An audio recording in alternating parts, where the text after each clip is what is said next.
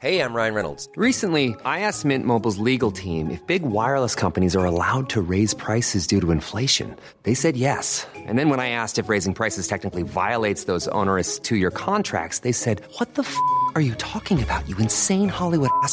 So to recap, we're cutting the price of Mint Unlimited from $30 a month to just $15 a month. Give it a try at mintmobile.com slash switch. $45 up front for three months plus taxes and fees. Promo rate for new customers for limited time. Unlimited more than 40 gigabytes per month. Slows. Full terms at mintmobile.com. Y bueno, ahora agradecemos a Leonardo García Camarena que esté con nosotros porque, bueno, él es presidente de la Unión Nacional de Padres de Familia.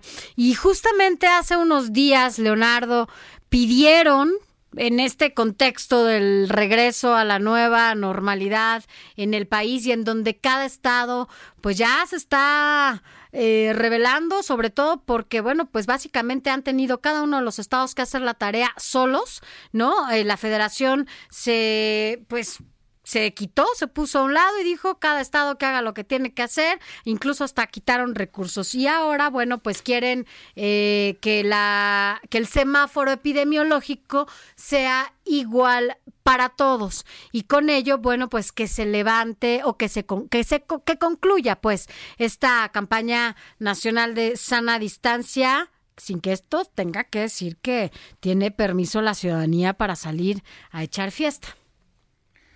Leonardo García, muy buenos días. Cuéntenos un poquito el contexto de por qué los padres de familia piden a la CEGOP, quien hizo un, había hecho un llamado a los estados para que no legislaran en materia de educación. ¿Por qué ustedes le contestan a la Secretaría de Gobernación que deben de respetar la autonomía de los estados para legislar? Efectivamente, eh, nosotros al ser una eh, república, al ser una federación, la constitución le concede a cada uno de los estados autonomía plena. El presidente no le puede ordenar a un gobernador, haz esto o no hagas esto. Tiene que dialogar, tiene que construir. La secretaria de gobernación menos, tiene que provocar acuerdos. De hecho, tan es así que en el desarrollo del sexenio de este Vicente Fox a la fecha, se tuvo que generar este conferencia nacional de gobernadores, la famosa CONAGO, en donde quedaba demostrado que el presidente no les podía dar órdenes, daba buenas noticias una vez que consensaba. Lo que hizo la secretaria de gobernación fue violar un artículo, sí, un artículo puntual que le estaba provocando a este a los legisladores de prácticamente todos los estados prácticamente una instrucción. Cuando ella dice, le exhortamos a los congresos, en especial al Congreso de Nuevo León, a no aceptar esa iniciativa del famoso derecho de los padres a educar a sus hijos conforme a sus principios, valores y convicciones, prácticamente les estaba diciendo que a ella le importaba un comino la autonomía eh, jurídica, legislativa, normativa de los estados y por lo tanto tenían que obedecer su instrucción. Se equivoca la señora secretaria con una medida de esa naturaleza. Llama la atención que quien es una ministra y que conoce precisamente como pocas personas la Constitución se atreva a, transgredir esta pues estas disposiciones, ¿no? Tratar de, de invitarlos, de convidarlos dándoles instrucciones.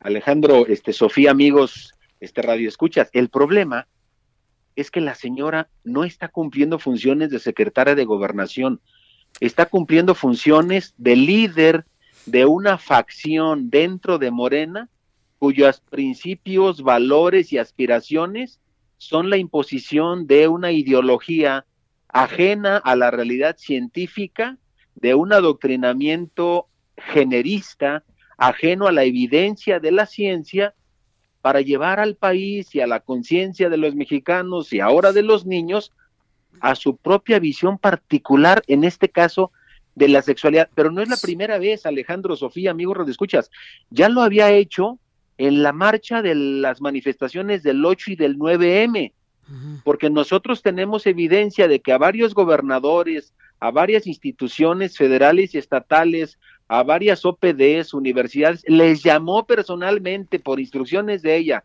gente de gobernación para que dijeran cosas positivas de la marcha del 8 o manifestaran este su solidaridad con el paro del 9M.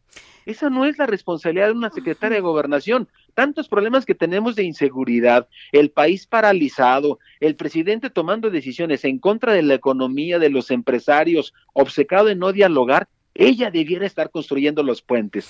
Está haciendo un mejor papel de diálogo y escucha Ricardo Monreal desde el Senado que la propia titular de la Secretaría de Gobernación. Eh, Leonardo, en este tenor, eh, ante este llamado, ¿han tenido alguna respuesta por parte de la Secretaría de Gobernación? Y por otro lado, también saber qué van a hacer ustedes desde la Unión Nacional de Padres de Familia. Sí tuvimos un llamado y el llamado, digo, sí tuvimos una respuesta y la respuesta es que ya teníamos mayoría a favor en el Congreso del Estado para reconocer lo que ya dice la Declaración Universal de los Derechos Humanos, lo que ya está contemplado en la Constitución, que el derecho de educar no es del Estado, el derecho de educar es de los papás. Quienes traemos los niños al mundo somos los papás, no el Estado. El Estado tiene la obligación subsidiaria de ayudarnos, de completar el proceso, de acompañarnos. No tenemos papás a verlo todos, por eso el Estado crea escuelas. Pero si tuviéramos papás a verlo todos, no había necesidad de escuelas. Entonces el Estado no tiene el derecho a educar a nuestros hijos en ninguna materia, mucho menos en temas tan delicados como pudieran ser los morales, los sexuales, etcétera. ¿Cuál fue la respuesta? Ya teníamos una mayoría y un sector de legisladores priistas en Nuevo León, uno de Movimiento Ciudadano y otro de Morena, decidieron abstenerse para no incomodar a la secretaria de Gobernación. ¿Qué estamos haciendo? No solamente en Nuevo León, lo estamos haciendo también en Puebla y lo vamos a hacer en cada uno de los estados donde despierte, despierte la libertad y el derecho de los padres, pero también de las instituciones educativas de particular. Hay dos acciones que estamos implementando tanto en Puebla y lo vamos a implementar en los estados donde consideremos pertinente, que es la acción jurídica. Ya habíamos metido un amparo federal en el mes de enero y febrero, seis organizaciones contra las adecuaciones a la Ley General de Educación, porque se cometieron muchos errores y porque no están eh, legislando en materia educativa. Primero, poniendo el derecho del aprendizaje del niño en el centro. Segundo, respetando el derecho de los padres a educar a nuestros hijos de acuerdo a nuestras convicciones. Tercero, no están garantizando la formación, capacitación y desarrollo del magisterio en, por ejemplo, eh, la autonomía pedagógica. Y cuarto, hay una sobreregulación contra la escuela privada que parece más la intención de asfixia y desaparecerla que, que ganas de meterlos al sistema educativo para poner también nuestro granito de arena. Entonces, una vía es la jurídica, este Sofía Alejandro, amigo Radio Escuchas, y la otra es la vía social de presión, de manifestación. No va a tardar en aparecer un espectacular o dos o varios en Nuevo León, firmados por la Unión Nacional de Padres de Familia y cuanta organización se quiera eh, sumar para felicitar a los legisladores que votaron a favor la propuesta que miles de neoleoneses pusieron en la mesa, pero también para denostar, para señalar y para decirle a aquellos que votaron en contra, nos vemos el 2021, porque así no se puede tratar el derecho de los padres a educar a nuestros hijos de acuerdo a nuestros principios, valores y convicciones. Esas ambas cosas, la vía jurídica con el amparo y la presión social, mediática en redes espectaculares, etcétera, en los estados, es lo que estamos construyendo ahora.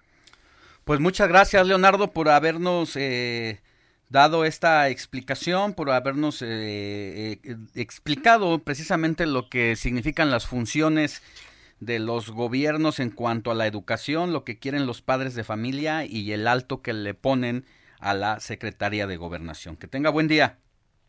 Gracias y nada más dos cosas. Una, eh, tenemos una encuesta en línea en una este, plataforma de estas gratuitas que hay para que los papás de cualquier rincón del país nos llenen una encuesta de cinco preguntitas sobre el tema del regreso a clases, porque eh, creemos que el gobierno se está equivocando en avisar que ya estamos listos cuando hay un gran, una gran desconfianza de los padres de familia para poder avanzar.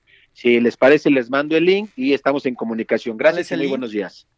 Se los mando al chat porque es un es una liga un poquito nosotros nos subimos en nuestras redes sociales sí y entonces hacemos una labor de eh, crecimiento de la imagen y la proyección de alcance de Heraldo Radio y nosotros cumplimos el objetivo de que cualquier papá de cualquier rincón, no importa si es escuela pública o privada, pero más si es escuela pública, nos dé su punto de vista en cinco preguntitas de sí o no y algún comentario. Gracias y que tengan buen día. Muchísimas gracias, que tenga buen día y sobre todo porque pues lo que nos dice Leonardo es eh, esto que ya hemos platicado aquí de que el país todavía no está preparado para regresar a una nueva normalidad, como lo dice el gobierno, porque estamos en el nivel más alto de contagios.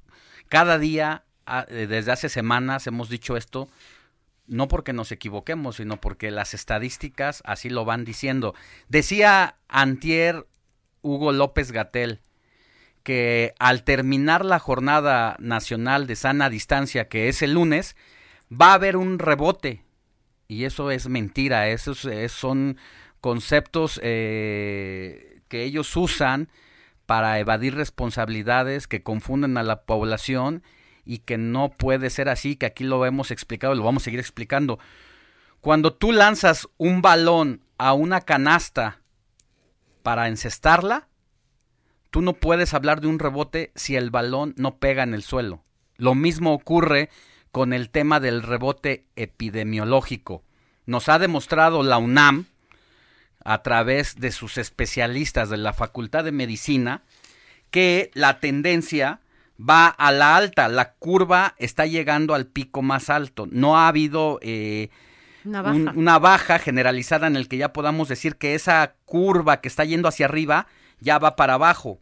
Así fuera hacia abajo a la mitad del camino, no se puede hablar de un rebote si no ha caído hasta lo más bajo.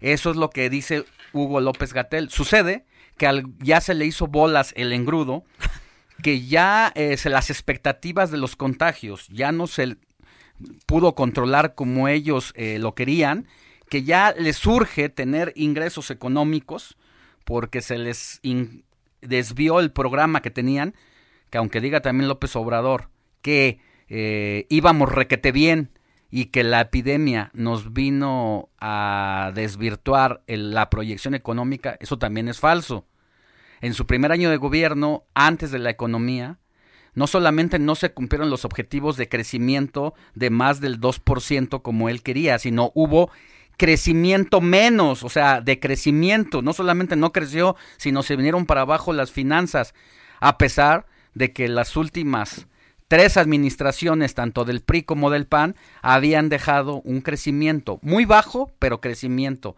Así que son eufemismos usados por eh, la federación para quitarse de responsabilidades y por eso ahora le ceden la bronca a los estados, tanto de la epidemia como del propio crecimiento económico de cada entidad. Lo que tú dices es muy importante, nada más para insistir en ello. No puede haber un rebrote si no se ha concluido con algo. No puede haber algo, no puede renacer algo si de cajón no ya se murió. Así que hay que aprender incluso a, a decirle a la gente de qué se trata y no confundirla más de lo que ya está.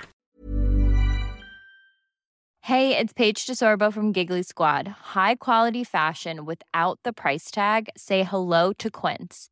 I'm snagging high-end essentials like cozy cashmere sweaters, sleek leather jackets, fine jewelry, and so much more. With Quince being 50 to 80% less than similar brands.